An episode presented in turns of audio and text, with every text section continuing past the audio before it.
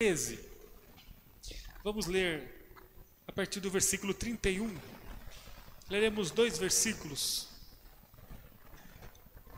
que serão a base da nossa reflexão de hoje. Vamos ler juntos Mateus capítulo 13, a partir do versículo 31.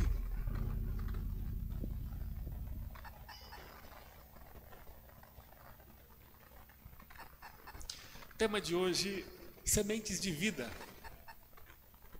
E para isso nós vamos voltar o nosso coração, os nossos olhos para a palavra do Senhor, porque apenas dela pode é, jorrar a palavra do Senhor, a vontade dele para nós. Ela é a fonte inspirada de vida e nós vamos então lê-la. Mateus capítulo 13, versículo 31 diz assim: então Jesus contou uma parábola. O reino dos céus é como a semente de mostarda que alguém semeia num campo. É a menor de todas as sementes, mas se torna a maior das hortaliças.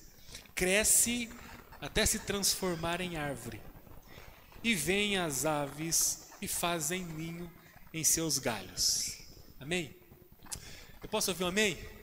Que assim seja, Senhor, que a Sua palavra, que é poderosa, possa falar ricamente em nós mais uma vez. Tu és o grande Senhor, Tu és o único Salvador, Criador de todas as coisas que são boas. Tu és o Pai da eternidade.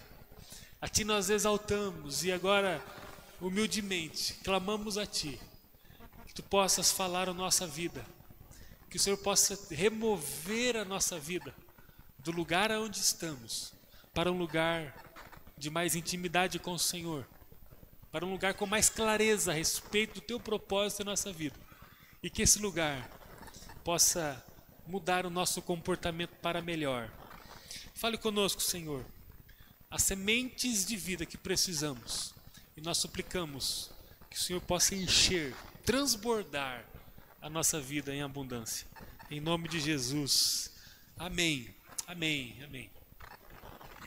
Um dos assuntos mais eh, comentados no Brasil e no mundo, sem dúvida, é a sobrevivência, né? Temos falado muito como humanidade sobre a sobrevivência.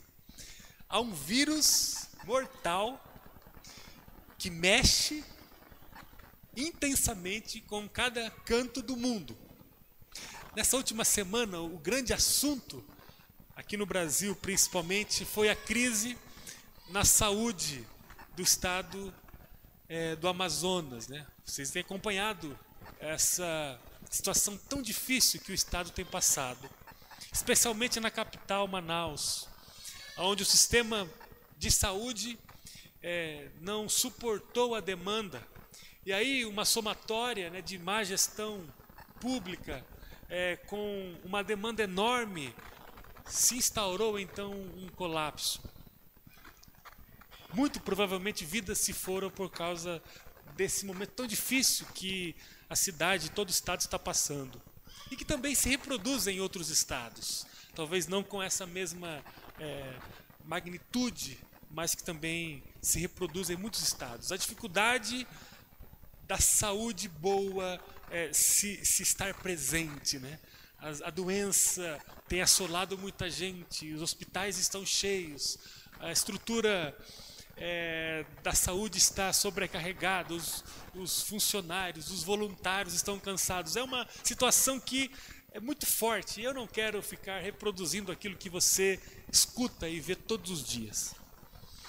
O tema sobrevivência é muito atraente para a humanidade.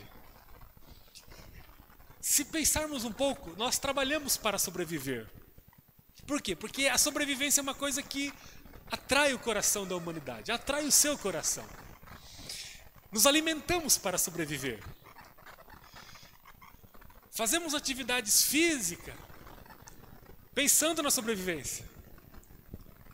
Descansamos para a manutenção da nossa sobrevivência, porque se não descansarmos, o desgaste vai sendo acentuado, vai sendo acentuado, daqui a pouco a gente não consegue mais sobreviver. A gente vai adoecendo e aí o adoecimento coloquem nossa vida em risco. Estudamos para termos um lugar no sol, para buscarmos um lugar no mercado de trabalho, para termos um rendimento financeiro maior. Por quê? Porque nós precisamos sobreviver. Tudo tem a ver com a motivação de sobreviver. Eu preciso sobreviver. A sobrevivência é um tema que atrai o meu coração. E eu tenho certeza que atrai o seu coração. Atrai o seu coração, você que está em casa. A sobrevivência é um assunto que chama a atenção de qualquer pessoa que respira. Está respirando aí? Então a sobrevivência é uma coisa que encanta você. E que faz você todos os dias levantar bem cedo para trabalhar. Que faz você é, se sujeitar a dietas difíceis e às vezes sem sabor para que você sobreviva. Não é assim? Faz com que você todos os dias corra 10 quilômetros. Não é assim, irmãos? Mais um pouco é, alguma coisa você faz. Não é possível que você não está fazendo nada, tem que fazer. Você precisa cuidar da sua saúde, porque você precisa sobreviver. A questão é que a sobrevivência é um assunto que atrai o nosso coração. Porque afinal precisamos nos preocupar com a sobrevivência? Porque um dia a morte entrou.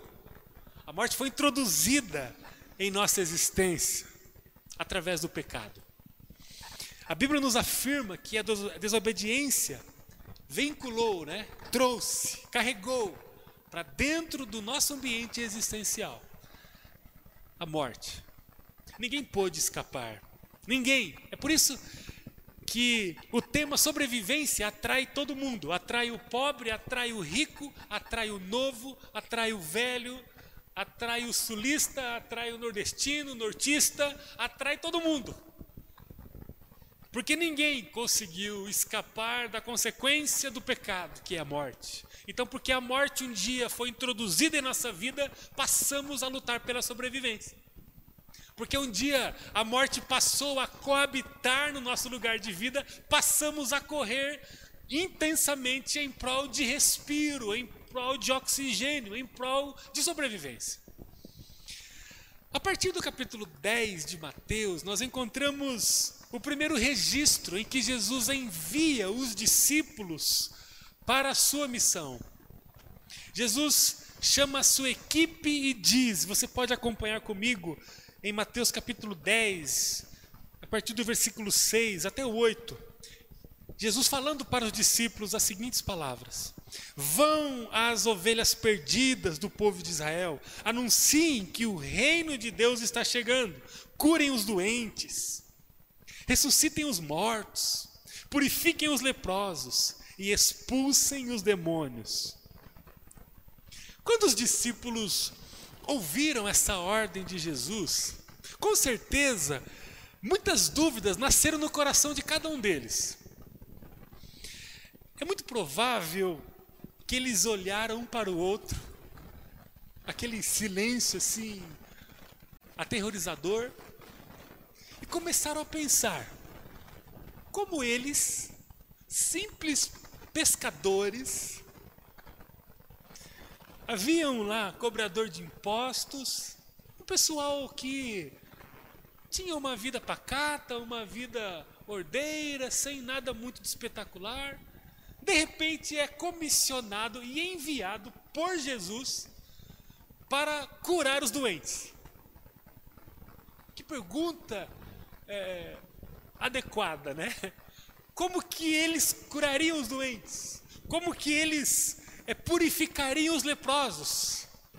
Ou seja, curar o, o leproso tinha a ver com ressocializar pessoas uma libertação a ponto de trazer novamente uma pessoa que estava marginalizada para o ambiente social, na convivência social. Como eles seriam capazes de purificar alguém? Como eles seriam capazes de expulsar demônios e de ressuscitar mortos? Coisa muito confusa, eu tenho certeza. Foi introduzida no coração de cada um daqueles discípulos naquele momento. Até mesmo a definição sobre o reino de Deus era uma coisa bem confusa para eles. Eles tinham é, muitas expectativas no coração a respeito da nação de Israel, a respeito do plano de Yahvé para eles, como povo judeu. Mas eles não tinham compreensão plena sobre o que Jesus estava falando sobre o reino de Deus. Seria um, um reino político e econômico? Seria um reino ideológico com uma ênfase na justiça social é, ou na filantropia? Seria uma nova seita de adébitos do Mestre Jesus? Esse reino seria apenas uh, um movimento é, de tirar a doença no meio do povo? Talvez de proporcionar riquezas para os pobres? talvez tirar o peso do jugo social. Qual seria, na verdade, a ênfase desse reino? E com o passar dos dias, Jesus começou a explicar, clarificando, melhorando a imagem de cada um dos discípulos a respeito do que ele estava falando sobre o reino de Deus. Até que o mestre contou a parábola da semente de mostarda de Mateus capítulo 13, a partir do versículo 31, que foi o texto que nós lemos.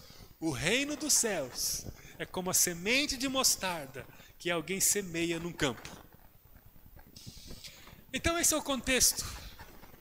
O contexto de um grupo de discípulos que foi comissionado por Jesus para, para fazer coisas mirabolantes, inexplicáveis, como a, a, ressurreição de um morto, como a cura de um doente, como a libertação, a purificação de um leproso, mas que no primeiro momento não ficou claro no coração daqueles comissionados como que a coisa aconteceria, até que Jesus vem e conta uma parábola.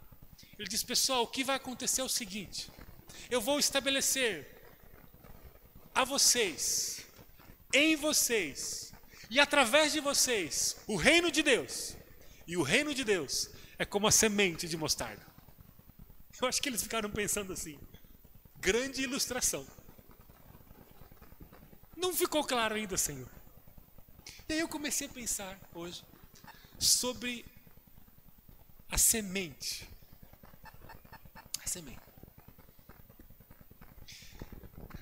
Palavra semente tem mexido muito com o meu coração. E pensar o reino de Deus como uma semente tem me feito refletir muito a respeito do que Jesus quis dizer com a comparação do reino de Deus com uma semente.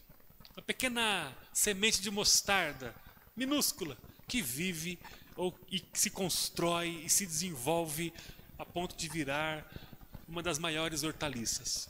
Vamos pensar um pouquinho então sobre o reino de Deus a partir da semente. Vamos falar sobre sobrevivência. Como eu disse introdutoriamente falando, a sobrevivência é um, um, um, lugar onde todo mundo quer estar, um lugar de sobrevivência. Temos falado muito sobre sobrevivência. E falar sobre o reino de Deus é falar sobre sobrevivência. Falar sobre o reino de Deus é falar sobre a vitória sobre a morte. E falar sobre a vitória sobre a morte é falar sobre sobrevivência. Porque quem vence a morte sobrevive. Quem vive e sobrevive vence a morte. Jesus veio ao mundo para falar sobre sobrevivência. O reino de Deus é um discurso de sobrevivência. Jesus ele amou tanto a criação, amou tanto a minha vida, amou tanto você, você que está em casa, a ponto de morrer numa cruz. Ele veio ao mundo, viveu a vida, foi judiado, morreu, foi sepultado e ressurgiu ao terceiro dia, para que a morte pudesse ser para sempre derrotada por ele, por sua própria mão. A partir de sua obra, ele passou a estender o reino de Deus, que é a vitória sobre a morte, que é a sentença da sobrevivência a todos aqueles que creem. Você que está me ouvindo, você tem a oportunidade de viver o reino de Deus, que é a sentença de sobrevivência para todo sempre, a partir da fé no Filho de Deus, a saber, Jesus Cristo.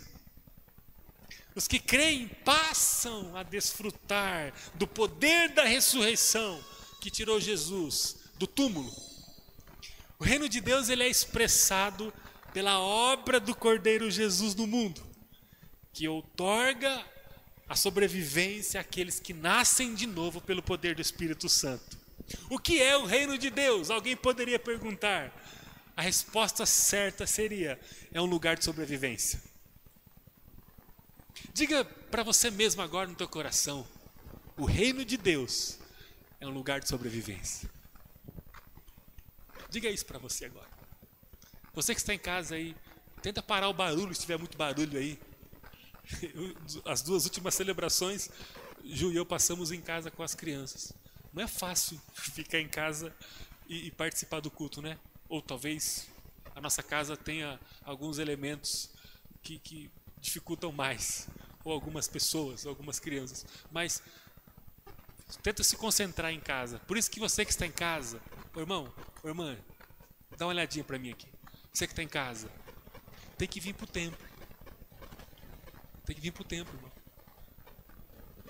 Aqui, aqui você não vai pegar Covid, a não ser que você fique abraçando todo mundo e venha sem máscara, mas tem, tem espaço. A regulamentação da Secretaria de Saúde ela é seguida por nós aqui, então você pode vir. E se lotar, a gente encerra a, a, a, entrada de pessoas. Mas você pode vir, tem bastante espaço ainda, tá bom, irmão? Amém? Recebe aí, é Deus falando no teu coração. Aqui a gente vive. Em casa a gente vive, mas sem os contornos da realidade aqui. E aí, uh, você que está em casa, diga ao teu coração agora: eu, eu preciso entender que o reino de Deus é um lugar de sobrevivência. O reino de Deus é um lugar de sobrevivência para nós. Viver o reino de Deus é se desgarrar das cordas da morte.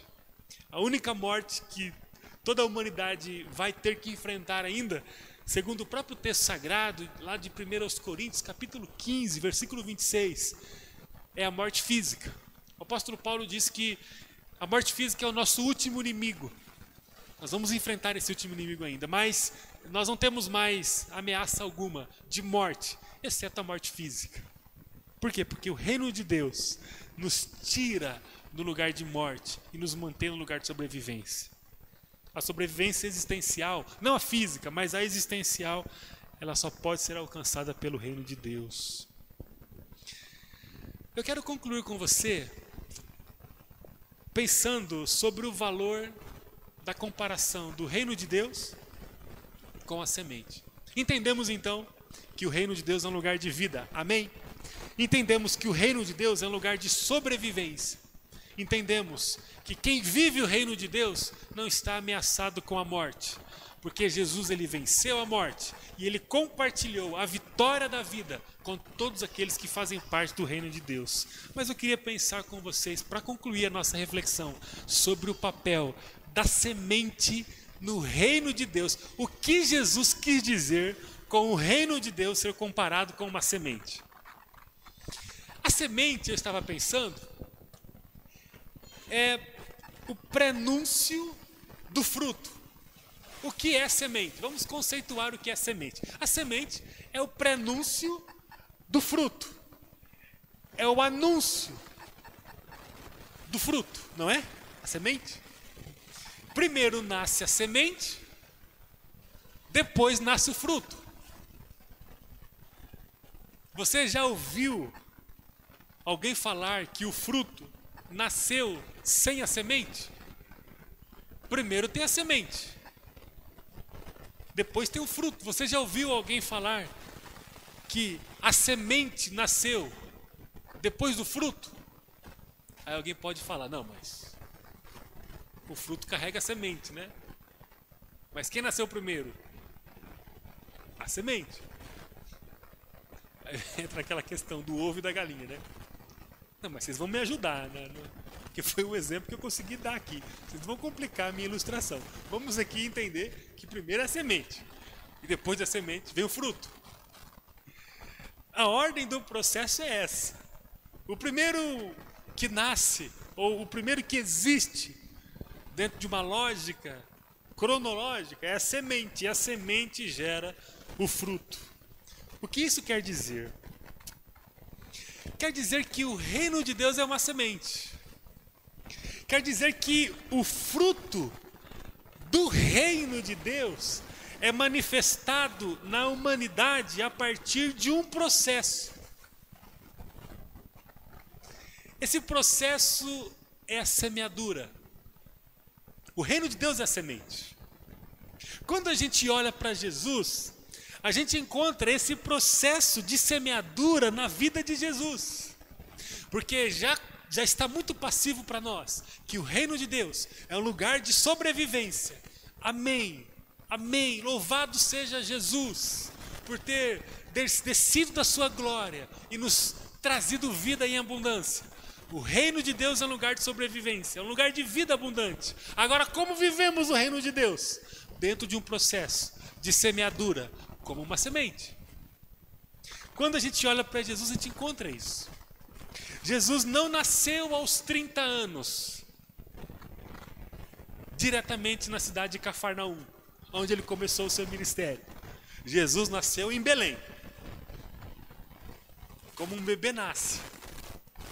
Jesus não ficou dormindo os 30 primeiros anos da sua vida.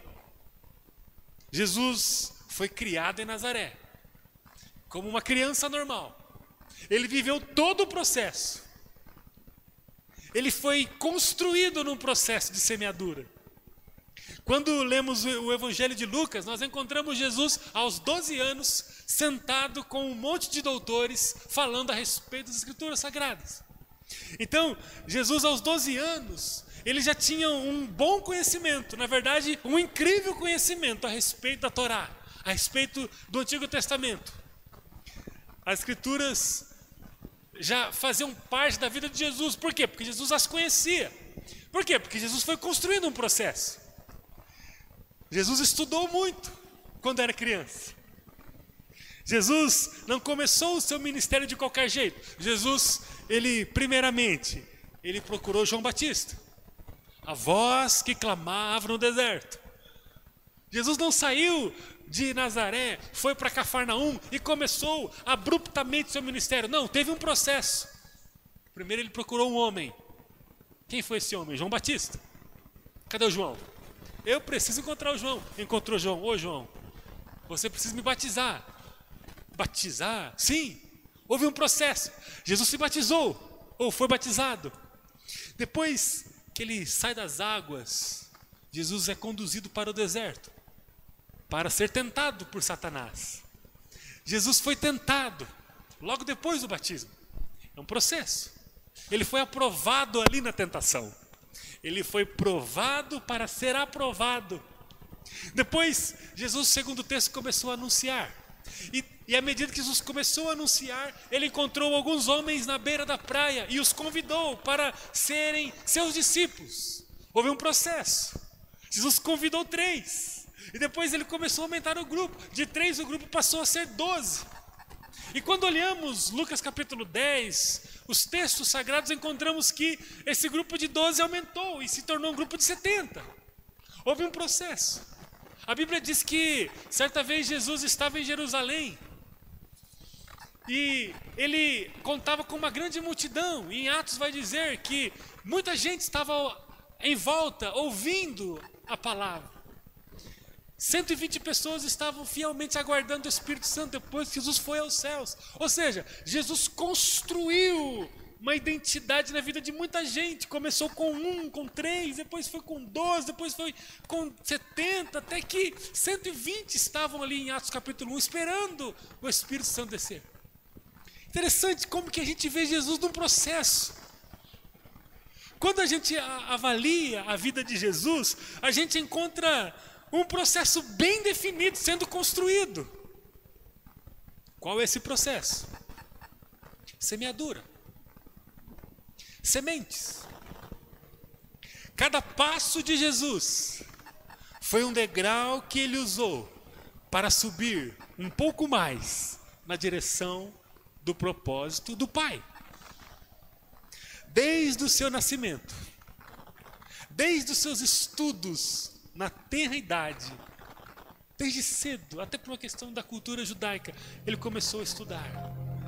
Desde os seus estudos, desde o seu batismo, desde a tentação que ele sofreu no deserto, desde é, da sua é, formação ministerial, da sua equipe estratégica de ministério, desde cada movimento que ele teve, desde é, do martírio, desde a morte, desde a ressurreição, desde é, do silêncio do túmulo de sábado, desde a ressurreição triunfante, desde a conversa com os discípulos naquele período de 40 dias, desde a sua ascensão aos céus, todo o processo foi construído numa lógica de semeadura.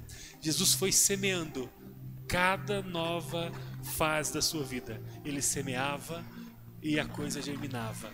Ele semeava e a coisa germinava. E foi se construindo o reino do Pai na vida de Jesus. Cada passo de Jesus foi uma semente para a construção do que o Pai tinha para ele. O reino de Deus é um reino de sobrevivência. E só pode ser construído por pequenos passos que damos na direção da vontade do Pai. Olha só, são pequenos passos que nós damos na direção da vontade do Pai. Quais são as sementes que você tem plantado nesses dias? O reino de Deus é um lugar de sobrevivência, é um lugar de vida. E esse reino só se constrói através da lógica da semeadura. Eu planto e o reino se consome e se consuma de forma extraordinária a partir da minha plantação. Quais são as sementes que eu tenho plantado? Como você tem conduzido a sua vida hoje? Quais são as sementes que têm marcado a sua vida nesses dias? E eu estou falando com você mesmo de um planejamento de vida. Eu estou falando com você a partir de um planejamento que vai ser revelado na sua vida a partir das sementes que você planta. O ato de lançar uma semente é uma ação necessária para quem quer ter fruto. E quais são os frutos que você já tem adquirido no reino de Deus? A partir da sua semeadura. Eu gostaria de convidar você agora a viver o reino de Deus sob essa perspectiva da semeadura, da força da semente que as Escrituras nos mostram. Eu gostaria de convidar você a ser um semeador. Eu gostaria de convidar você a plantar sementes em sua vida, para que os frutos viçosos, saborosos, possam alcançar você. Eu gostaria que você entendesse que não dá para falarmos de reino de Deus de lugar de sobrevivência sem entender a lógica da semeadura. Você precisa diariamente dar pequenos passos de semeadura. Você precisa todos os dias lançar algumas sementes. Todos os dias lançar algumas sementes estratégicas e necessárias para que a sua vida seja conduzida até a vontade sublime do Pai. O que você tem plantado na sua família nesses dias? O que você tem plantado no coração dos seus filhos nesses dias? O que você tem plantado no coração do seu cônjuge nesses dias? O que você tem plantado no seu namoro nesses dias? Ou seja, aquela oração de venha a nós o teu reino, seja feita a tua vontade, Jesus capítulo 6 de Mateus ela vai é, gerar evidências de impacto em nossa vida à medida em que, a partir da oração, a gente comece a semear pequenas sementes, pequenas sementes, Sementes que aparentemente são insignificantes, modestas, pequenas, mas que, como uma semente de mostarda, ela se transforma e ela gera frutos, estrutura, maneiras inacreditáveis, apesar de ser tão pequena. São sementes pequenas que às vezes você poderia semear, mas que você não semeia. E que por não semear, aparentemente o reino de Deus vai ficando cada vez mais distante da sua construção de vida. Por quê? Porque o reino de Deus é como uma semente de mostarda. Como está a sua relação com o Espírito Santo? Quais são as sementes que você tem implantado na tua relação com o Espírito Santo? Por que, você estaria bem hoje espiritualmente? Por quais razões? Quais são as sementes que você tem implantado na sua vida de devocional com o Senhor? Como você tem cuidado da sua dinâmica de meditação na palavra. O que é a palavra para nós? A palavra é alimento. Quem não se alimenta da palavra vai se enfraquecer espiritualmente. E o enfraquecimento espiritual empurra a pessoa para um lugar de perigo. O enfraquecimento espiritual remove a pessoa do aprisco do Senhor e a coloca no lugar de ameaça, onde os lobos podem chegar. Tem algum vício? Alguma coisa que você carrega no teu coração, no íntimo do teu coração, você precisa conhecer a palavra de Deus. Mas funciona? Funciona. João capítulo 8: E conhecereis a verdade, a verdade vos libertará. No capítulo 14 de João, Jesus fala: Eu sou a verdade. Não fala? Eu sou o caminho, a verdade e a vida. No versículo 6, ele é a verdade. Mas no capítulo 17 de João, no versículo 17, o texto fala que a sua palavra é verdade. A sua palavra é verdade. Então eu preciso semear na minha relação com a palavra. Eu preciso jogar sementes diariamente entre a minha vida e a palavra para que os frutos possam acontecer. Sementes de vida vão gerar um compromisso meu com a palavra de Deus. Por quê? Porque sem a palavra de Deus eu vou ficando sem oxigênio, eu vou tendo a minha sobrevivência ameaçada. Por quê? Porque o reino de Deus precisa ser construído a partir de pequenas ações que eu faço todos os dias, que são pequenas sementes. Temos que renovar nossa vida diante da palavra, diante da oração, Interessante que todo domingo, que cada período que a gente se encontra, sempre a gente fala sobre isso, sempre a gente fala sobre isso. Por quê? Porque a vida com Deus é isso. A gente não pode ficar buscando técnicas de relacionamento é, embora todas são úteis, ferramentas, mas sem a, a, a, unção do Senhor na nossa vida, as técnicas, todo o movimento estratégico que a gente pode fazer no meio da nossa vida, no meio da nossa casa, com as pessoas que estão próximas de nós, serão insuficientes. Existe um poder do Senhor que se derrama em nós e transborda para além de nós é eu sentar com uma pessoa cheio da unção do Senhor, da virtude do céu, e a vida dela ser impactada por palavras simples, fortuitas, palavras do cotidiano que eu profiro na direção dela. É eu sentar com alguém para tomar um café e a presença de Deus impactar a vida sem que eu fale sequer uma palavra. É uma questão de vida com Deus. É uma questão de semeadura na direção da palavra e da oração.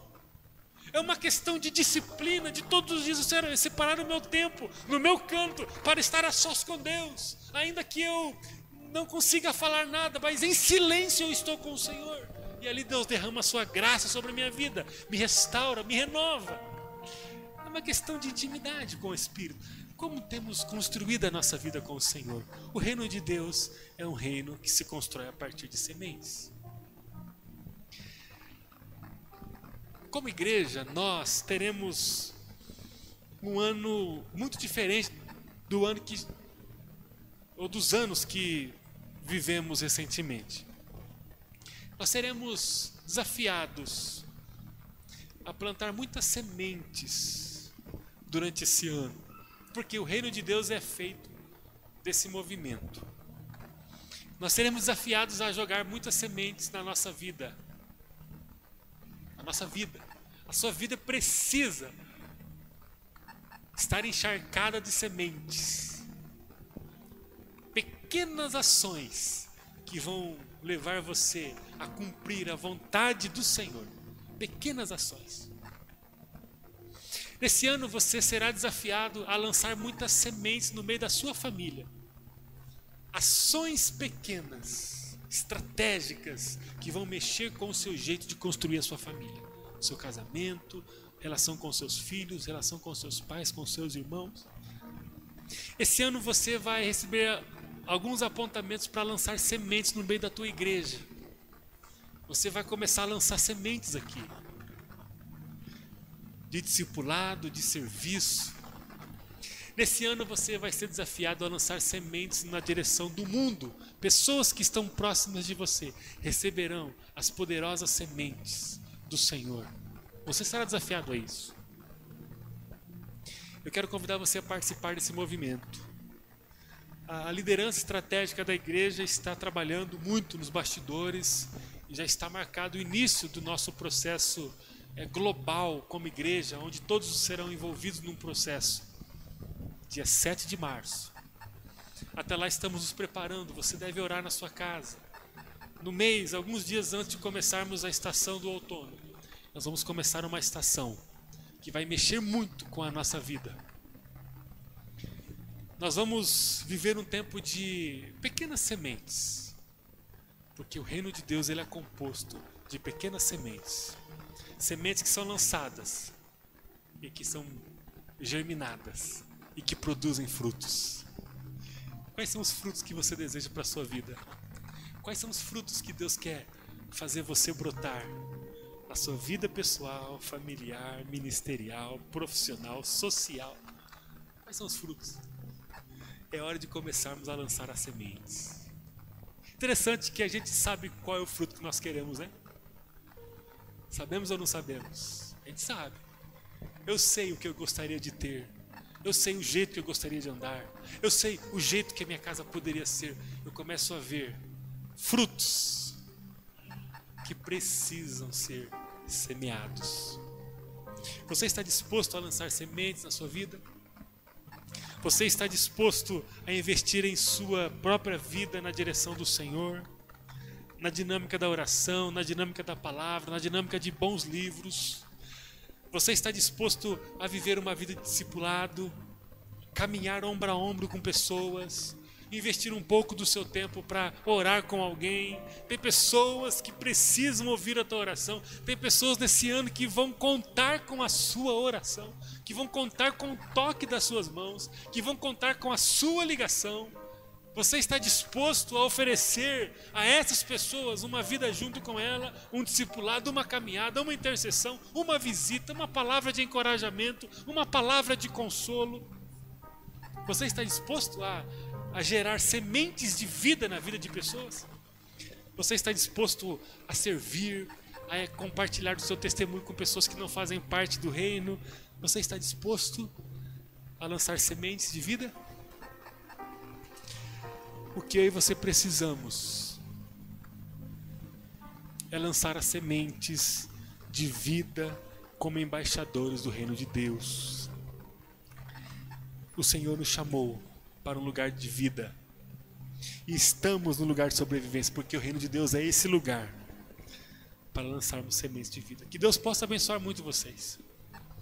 E que a gente tenha a clareza de que há um caminho que precisamos seguir lançando sementes. Pegue aí a sua sacola, alforge, a sua bolsinha imaginária Carregue-a de semente. E saia daqui em nome de Jesus. Você que está em casa, depois saia dessa transmissão em nome de Jesus. Lançando semente. Temos que lançar semente. Porque o fruto vai vir. Vai vir. O que é o reino de Deus? O reino de Deus é como uma semente que brota e que vive e que se constrói e que se torna algo grandioso. Mas para semente, para semente germinar, ela precisa ser semeada. Temos que semear. Queridos, nós temos que semear. Profetize sobre a sua vida, profetize sobre a sua casa, profetize sobre quem está perto de você. Profetize sobre a sua igreja, profetize sobre aqueles que estão em casa dormindo, aqueles que nem se conectam na igreja, aqueles que estão escolhendo o caminho do mundo. Profetize sobre eles. Profetize, diga assim: olha, há sementes aqui na minha sacola, eu vou lançar sobre a sua vida. Eu vou lançar sobre você, eu vou lançar sobre a minha casa. Às vezes sua casa está apagada, está com ambiente ruim. Às vezes o diabo está encontrando espaço para atuar ali. Olha, lance sementes de vida no meio da tua casa. E que conversa que é essa, pastor? É o que Jesus disse. Reino de Deus, semente. Viva o reino de Deus dentro dessa compreensão de que eu lanço diariamente sementes. E aí, no poder do Espírito Santo, a minha semeadura vai fazer germinar coisas grandiosas, frutos grandiosos no meio da minha vida, no meio da minha casa e no meio da nossa igreja. Irmãos, eu estou, estou tão animado para esse ano. Estou muito. Vocês estão animados também? Só dois, três? Quem mais? Você está animado aí? Tá, irmãos? Faz alguma coisa para eu saber que está animado, algum, algum, algum movimento da cabeça, alguma coisa. Levanta, gira, faz alguma coisa. Amém?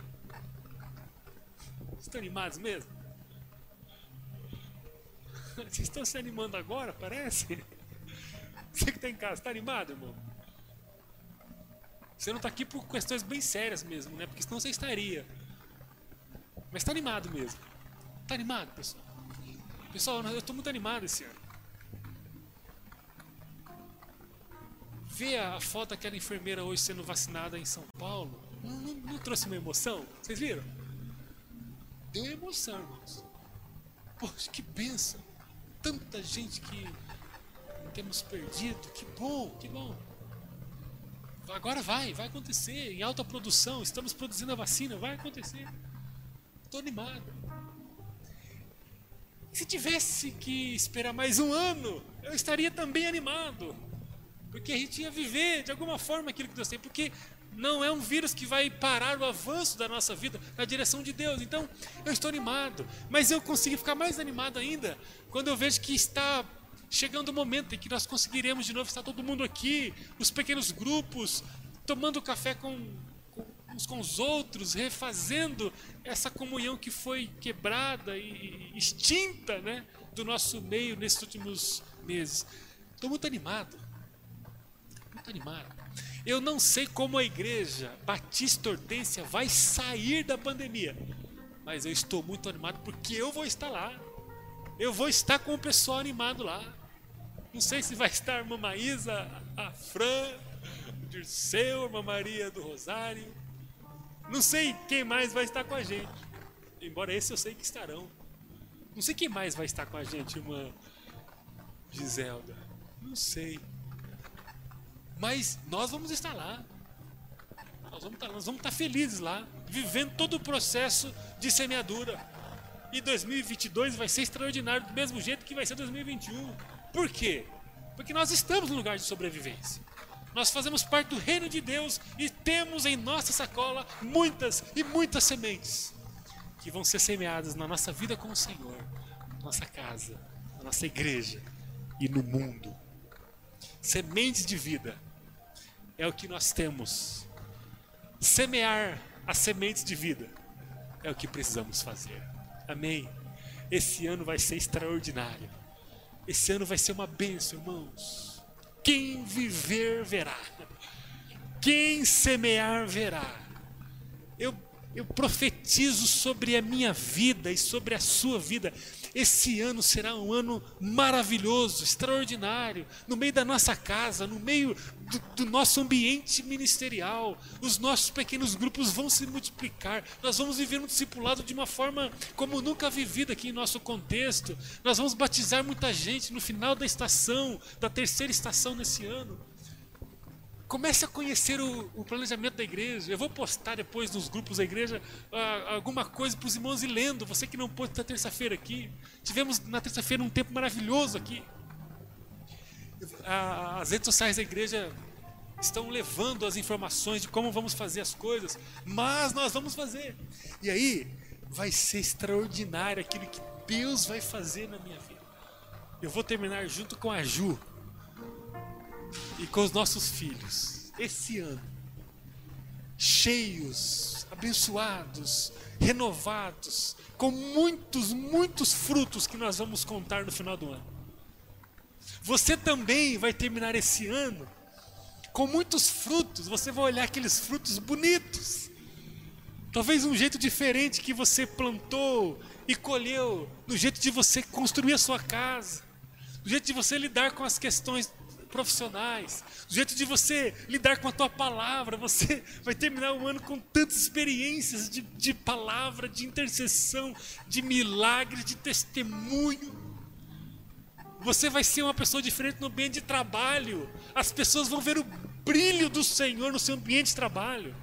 E quando o brilho do Senhor é visto, a empresa pega você e fala assim: ó, nós precisamos desse brilho aqui, ó. Você vai poder agora nos abençoar por causa do teu caráter. Você tem algo diferente. Não é só a tua formação, é você. Você vai fazer José do Egito ser lembrado, Daniel ser lembrado, homens que foram governantes, que governaram, que tiveram uma, uma condição de liderança, de prosperidade, de riqueza, porque eram cheios da presença do Senhor.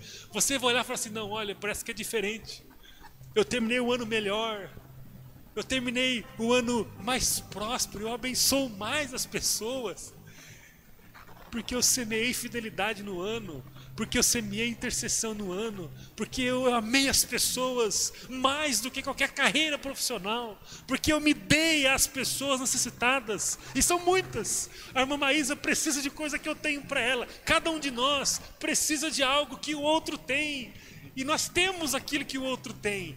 Eu peguei a minha carreira profissional e sujeitei a minha carreira profissional aquilo que Jesus quer de mim, porque o tempo corre, porque o tempo é escasso exíguo. Ele vai passando, ele vai passando, ele vai passando, daqui a pouco não tem mais 2021. Eu vou semear. E aí vou chegar no final do ano e dizer assim: olha, o Senhor me prosperou. Porque Mateus capítulo 6 não falha. Vamos falar juntos o versículo 33? Qual é? Mateus 6, 33. Eu acho que é esse. Mas é aquele texto que fala assim: buscai primeiro o reino de Deus. Vamos falar juntos? Buscai primeiro o reino de Deus e a sua justiça. E todas as outras coisas ele vai nos acrescentar. É isso. Funciona, funciona. Funciona. O que eu fico pensando às vezes, o Senhor nos pede, nos pede a primícia. O que é primícia? São as primeiras coisas. A gente dá a, a segunda, terceira, quinta, oitava coisa. E aí é, parece que essa vida é difícil, né? Tem, temos que ir levando o sofrimento mesmo até o final dela. Parece estar emperrado. É como se a gente não conseguisse entender que tudo é uma questão de semeadura. Vamos terminar esse ano de forma extraordinária para a glória de Deus. Eu queria que você se animasse. Se anime em nome de Jesus. Se anime, se anime, se anime, se anime. Se anime. Viva uma dimensão com o Senhor que você nunca viveu até hoje. Viva, viva. Quem vai te ajudar a fazer isso? Tem gente que vai te ajudar. Tem gente. Se anime. Desde junho, em junho eu comecei a orar. Junho do ano passado. E falava, Senhor, nós precisamos de uma estratégia. Senhor, me dê uma estratégia. Senhor, dê-nos uma estratégia.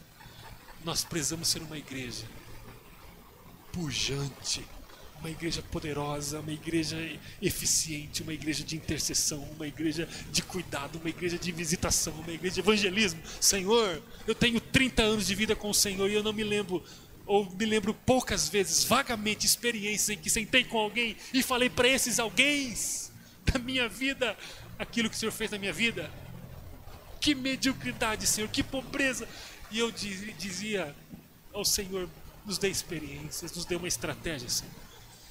Receba em nome de Jesus um ano diferente sobre a sua vida. Você está cheio de sementes, está cheio de sementes e você vai começar a vivenciar frutos diferentes na sua vida à medida que você lançar. Por quê? Porque o reino de Deus é como uma semente que se lança e se realiza, que se lança e se realiza. Sem a semeadura não há reino de Deus. Que possamos semear. Amém. Vamos orar. Feche teus olhos aí agora. Dobre o teu coração. Dobre mesmo o teu coração. Dobre o máximo possível do teu coração.